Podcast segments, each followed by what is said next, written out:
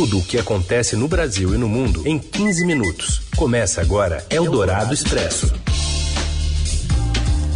Olá, tudo bem por aí? Começando por aqui, o Eldorado Expresso para você ficar bem informado aí no meio do dia, na hora do seu almoço, o noticiário que reúne o que é de mais importante. A gente está aqui em FM 107,3. Você também pode ouvir esse noticiário em formato podcast nas principais plataformas é, digitais, assim que a gente sai do ar por aqui. Eu sou a Carolina Ercolim. Vamos aos destaques desta quarta, 22 de junho. Ex-ministro da Educação é preso em operação sobre gabinete paralelo dentro do MEC. Presidente Bolsonaro se esquiva do caso. Na fronteira com Peru e Colômbia, o cocão clandestino é alternativa à gasolina cara no Brasil. E ainda o combo cesta básica, energia e combustíveis mais caros, enquanto moradores da favela de São Paulo sofrem com a queda de doações de comida no meio da crise. É o Dourado Expresso. Tudo o que acontece no Brasil e no mundo em 15 minutos. Polícia Federal prendeu nesta quarta o ex-ministro da Educação Milton Ribeiro no âmbito da investigação sobre o gabinete paralelo instalado na pasta com favorecimento de pastores na distribuição de verbas, um caso revelado pelo Estadão. O mandado de prisão preventiva cita supostos crimes de corrupção passiva, prevaricação, advocacia administrativa e tráfico de influência. A Justiça determinou ainda que, que a ordem fosse cumprida, Milton Ribeiro fosse levado para a Superintendência da Polícia Federal em Brasília. O ex-ministro foi localizado em Santos, no litoral paulista. A audiência de custódia do aliado do presidente Bolsonaro está prevista para amanhã. Além disso, os agentes que participam da ofensiva vasculham 13 endereços em Goiás, São Paulo, Pará e Distrito Federal. Entre os alvos das buscas estão o próprio Milton e os pastores Arilton Moura e Gilmar Santos, dupla que está no centro do esquema subsuspeita. A Justiça também deferiu medida cautelar de proibição de contatos entre os investigados e envolvidos. O presidente comentou a prisão do seu ex-ministro se descolando do caso. Manifestação ocorreu em entrevista à Rádio Tatiaia de Minas Gerais. Ele responda pelos atos dele. Eu peço a Deus que não tenha problema nenhum. Mas se tem algum problema, a PF está agindo, está investigando. É um sinal que eu não interfiro na PF, que isso aí vai respingar em mim, obviamente. Eu tenho 23 ministros, tenho mais uma centena de secretários, mais de 20 mil caem em comissão. Se alguém faz algo de errado, ou vai botar a culpa em mim, logicamente a minha responsabilidade é afastar e colaborar na investigação. Pode ter certeza que essa investigação, além da PF, deve ter Controladoria Geral da União, aí sim, é um ministério meu, e ajudando na para elucidar o caso. A postura do presidente Bolsonaro difere daquela expressa durante uma live em abril.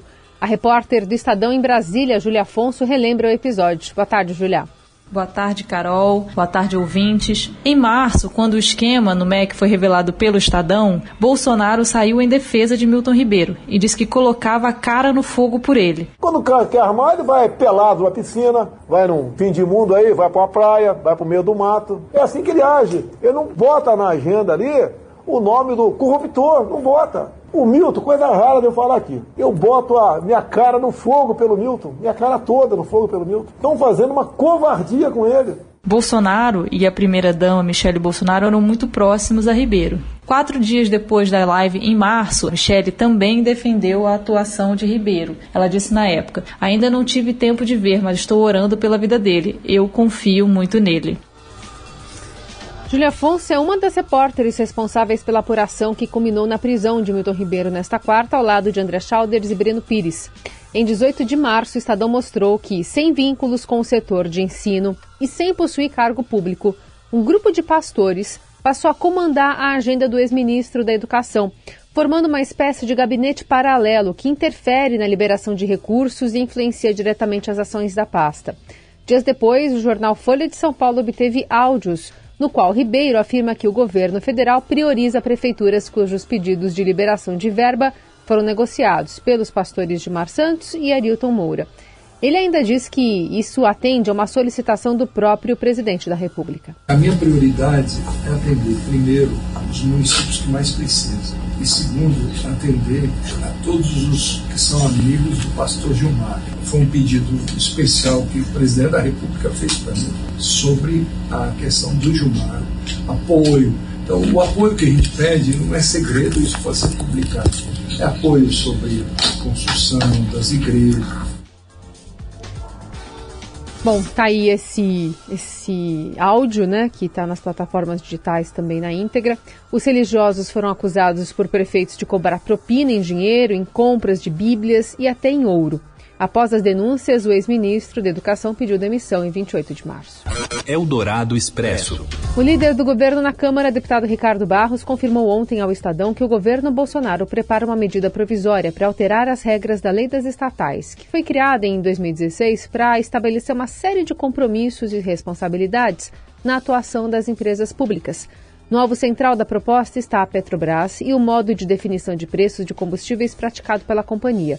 Mas apesar de a MP abrir um buraco na blindagem da estatal, o governo tem de alterar quatro leis e o estatuto para chegar no resultado esperado. As informações com a colunista do broadcast Irani Tereza.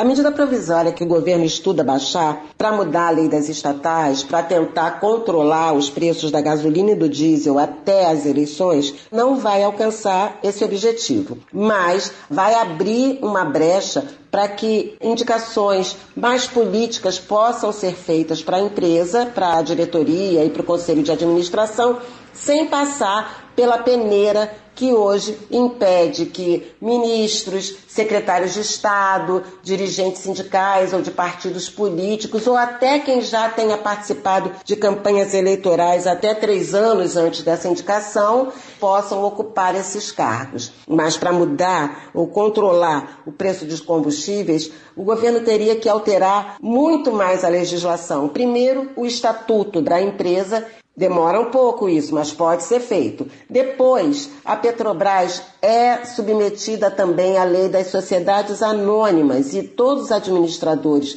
que tomam decisões visivelmente vão levar a prejuízos na empresa podem ser punidos na pessoa física. Tem muito processo contra ex-administradores da Petrobras. Além disso, a Petrobras tem uma lei de criação que determina como principal função da empresa o abastecimento de combustível em todo o território nacional. Se faltar combustível, até por importação, a culpada será a Petrobras. Então, para mudar tudo isso, vai ser necessário mudar muito a legislação, não somente a lei das estatais. Eldorado Expresso. E o povo como está? Tá com a corda no pescoço. É o dia. Agora é o bloco corda no pescoço, porque vamos falar, por exemplo, do preço do litro da gasolina nos postos do país, que chegou a R$ 8,99 na semana passada, e para o diesel o maior valor encontrado foi de R$ 8,63. São dados da Agência Nacional do Petróleo. A pesquisa ainda não reflete totalmente o último reajuste anunciado pela Petrobras nas suas refinarias. Lembrando, na sexta passada, Petrobras anunciou uma alta de 5,18% na gasolina e de 14% no diesel. Mas da fruta que eles gostam. E vem aí mais um aumento. A Energia Nacional, a Agência Nacional de Energia Elétrica, aprovou um novo reajuste nos valores das bandeiras tarifárias. A maior alta será de 63% no valor da bandeira de patamar vermelho 1. Os valores entram em vigor em 1 de julho e valem até meados de 2023. Virada e a grande virada não passa de esforço. Mas da Outra má notícia vem da perda do valor e do poder de compra pela alta da inflação. O valor da cesta básica avança 1,3% e supera o salário mínimo em São Paulo. Segundo o Diese, os produtos aumentaram devido a problemas climáticos, questões sazonais, eh, aumento do preço dos commodities e da variação do dólar.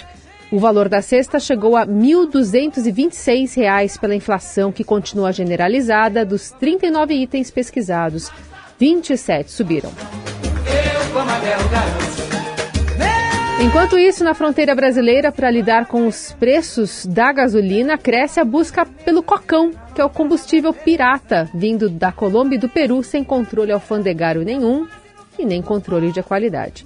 Detalhes chegam de Tabatinga do Amazonas com o enviado especial do Estadão, Vinícius Valfredo. Na Tríplice Fronteira, uma opção clandestina e perigosa é a principal alternativa à gasolina cara do Brasil. Milhares de litros de combustível saem todos os dias da Colômbia e do Peru em armazenagens e transportes precários para serem vendidos livremente em cidades brasileiras como Benjamin Constant, Atalaia do Norte e Tabatinga, no extremo oeste do Amazonas. O produto estrangeiro custa menos do que o nacional e entra no país sem qualquer controle controle tributário ou de qualidade. A gasolina é envasada em um cocão, como chamam a garrafa plástica de refrigerante, e o abastecimento dos tanques de carros e motos do lado brasileiro da fronteira é feito com a ajuda de um funil. Nas bombas oficiais de gasolina em Benjamin Constant, o preço praticado é de R$ 8,39 o litro. O cocão brasileiro custa R$ 18 na região, o equivalente a R$ 9,00 por cada litro de gasolina. Os dois litros de um cocão peruano saem de 10 a 12 reais. Os do cocão colombiano custam entre 13 e 15 reais. A variação depende da distância entre o porto e o ponto de venda. Também a diferença de preços conforme o volume de combustível na garrafa. Custa um pouco menos o cocão, que não é entregue cheio até o limite. A modalidade de abastecimento faz parte da rotina dos municípios da fronteira há anos, porque poupa o deslocamento até postos de gasolina. Com a alta descontrolada do preço da gasolina no Brasil, moradores e comerciantes contam que a opção se consolidou como a preferida e a demanda cresceu. Dos cerca de 40 pontos de venda em Atalaia do Norte, só um tem um cocão brasileiro. Os vendedores dizem que o negócio compensa e que eles não são alcançados por fiscalizações. E o povo como está? Tá com a corda no pescoço, é o dito popular. Deixa a carne, rói o osso. Eldorado Expresso. A vantagem do ex-presidente Luiz Inácio Lula da Silva sobre o presidente Bolsonaro em um eventual segundo turno alcançou 17 pontos percentuais, segundo o levantamento da empresa Poder Data, divulgado nesta quarta. O petista tem 52% das intenções de voto em um embate direto com o chefe do executivo, que tem 35%.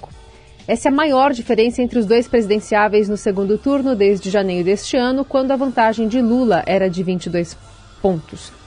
Ciro Gomes tem seis da preferência, André Janones com dois, Tebet também, assim como Luciano Bivar e Emael, aí empatam com 1%. Você ouve Eldorado Expresso. Eldorado Expresso, para falar sobre a apuração exclusiva aqui do Estadão Broadcast, que aponta que o governo está correndo para reajustar o vale-refeição, pelo menos dos servidores, depois de desistir de o aumento do salário. Mais informações com a responsável pela, pela apuração, que é a Lorena Rodrigues. O presidente Jair Bolsonaro ainda não desistiu de dar algum tipo de aumento para os servidores públicos neste ano, ano de eleição. O problema é que, por lei, ele tem que fazer isso até o final da semana que vem. Tem que estar com tudo aprovado, sancionado, leis, mudanças legislativas, tudo sancionado até o final da semana que vem. Após abrir mão de reajustar o salário dos servidores públicos, o presidente agora corre contra o tempo para tentar ao menos aumentar o vale-refeição do funcionalismo. A gente apurou que já tem uma minuta de um projeto de lei pronta no Ministério da Economia, que deve seguir em breve ao Palácio do Planalto e de lá para o Congresso Nacional. Esse projeto de lei vai abrir caminho para o aumento do vale-refeição. Por quê? Porque ele retira da Lei de Diretrizes Orçamentárias, a LDO, a proibição de aumento de benefícios em 2022. Está previsto na LDO que neste ano o governo não pode aumentar benefícios dos servidores. Isso permite, em um segundo momento, a indição de um decreto aumentando o valor do vale, que hoje é de cerca de 400 reais. A intenção do governo é dobrar esse valor. A questão, no entanto, é se haverá tempo para que essas mudanças sejam aprovadas pelo Congresso Nacional nos prazos que são determinados pela lei neste ano de eleição. Isso porque o agrado tem que ser sancionado até o final da semana que vem, como eu disse, para cumprir a lei de responsabilidade fiscal. Essa lei, a LRF, impede que um governante aumente despesas com o pessoal 180 dias antes do seu mandato. Então, esse prazo apertado preocupa tanto a equipe econômica quanto interlocutores do Palácio do Planalto, que já falam de inviabilidade de aprovar isso tudo nesse prazo tão pequeno. Eldorado Expresso. O líder comunitário de Paraisópolis, Gilson Rodrigues, afirma que a queda de doações afetou drasticamente a distribuição de cestas básicas e marmitas para os moradores da quinta maior comunidade do Brasil. O agravamento da crise econômica, o desemprego e a inflação em alta têm deixado muitas famílias sem alternativas nos últimos meses. Em entrevista à Rádio Eldorado, o coordenador nacional do G10 Favelas explica que a oferta de comida caiu 95% desde a pandemia, enquanto a procura explodiu que afetou em 95%. Nós tivemos uma redução drástica da distribuição de marmitas. Nós chegamos num pico, por exemplo, das marmitas que são produzidas pelas mãos de Maria, distribuição de 10 mil marmitas por dia. Hoje nós estamos distribuindo 300, 600, depende da doação. Às vezes você tem que colocar salsicha, colocar ovo, em vez de colocar uma proteína dentro da marmita. Então a gente está nesse momento. Quem até pode ver, eu publiquei essa semana na minha, na minha rede social, no Instagram, uma fila em que as pessoas entram para pegar a marmita, aí por vezes a fila continua e a comida acaba e as pessoas ficam ali esperando ou tem que entrar mais de uma vez na fila para pegar mais de uma marmita para dividir por sua família. De acordo com Gilson, carne é raridade nos pratos servidos, que agora contam com ovo ou salsicha como proteína. No g10favelas.org você encontra todas as informações para fazer sua doação para a comunidade, se assim você quiser. E a entrevista completa também está no site da Rede Eldorado para você ouvir. Ponto final nessa edição do Eldorado Expresso. Voltamos amanhã com a atualização de todo esse noticiário. Claro que você fica muito bem informado também nas plataformas digitais do Estadão e claro, na programação da Rádio Dourado. Até! Você ouviu Eldorado Expresso tudo o que acontece no Brasil e no mundo em 15 minutos.